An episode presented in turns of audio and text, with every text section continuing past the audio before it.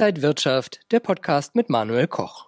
Der eine musste von Bord gehen, Ex-Wirecard-Chef Markus Braun. Er heuert gerade mehrere Star-Anwälte an, um sich gegen Betrugsvorwürfe und mögliche Schadenersatzforderungen zu wehren.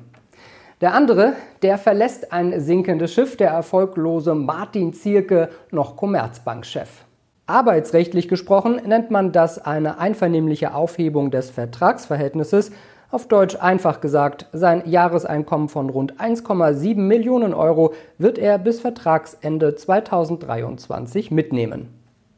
Wie geht's jetzt bei der Commerzbank weiter? Kommt eine generelle Bankenkrise? Und wie sieht's beim Gold aus, das momentan im Höhenrausch ist? Das sind unsere Themen jetzt bei Inside Markets X. Ich bin Manuel Koch. Herzlich willkommen. Als Nachfolgerin von Martin Zierke ist Dr. Bettina Orlopp im Gespräch die jetzige Finanzchefin. Eine weitere Möglichkeit, die Frauenquote bei der Commerzbank zu erhöhen. Auf den Nachfolger kommen schwierige Zeiten zu, denn eine klare Vision ist nicht zu erkennen. Klar ist aber, dass rund 10.000 Stellen wegfallen sollen bei der Commerzbank und rund die Hälfte der 1.000 Filialen geschlossen werden. Hat die Commerzbank noch ein Ass im Ärmel? Was die Commerzbank ja gemacht hat, sie hat sich ja die Comdirect einverleibt. Ich sag mal, diesem Verbund oder jetzt ja Teil des Unternehmens, äh, das ist meiner Ansicht nach so das einzig wirklich Gesunde, was die Commerzbank hat, was eben auch zukunftsfähig ist. Äh, Online-Brokerage, Online-Banking. Und womöglich hätte man einfach mal gesagt, man nimmt die Comdirect als Kern und baut quasi ähm, um diese digitale Bank äh, dann den Rest drumherum. Einige Experten schlagen schon grundsätzlich Alarm. Sie fürchten eine neue Bankenkrise in Deutschland. Denn viele Unternehmen könnten in eine Notlage geraten und ihre Kreditzahlungen nicht mehr bedienen. Einige Stimmen werden wieder lauter, ob eine Fusion von Commerzbank mit der Deutschen Bank doch besser gewesen wäre.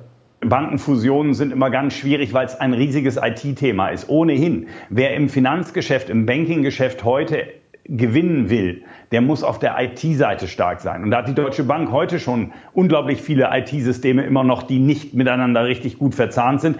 Während SAP unerwartet starke Quartalszahlen vermeldet hatte, ging der DAX auch wieder ins Plus. Anfang der Woche war er ja recht mürrisch unterwegs. Wie könnte es jetzt an den Börsen weitergehen?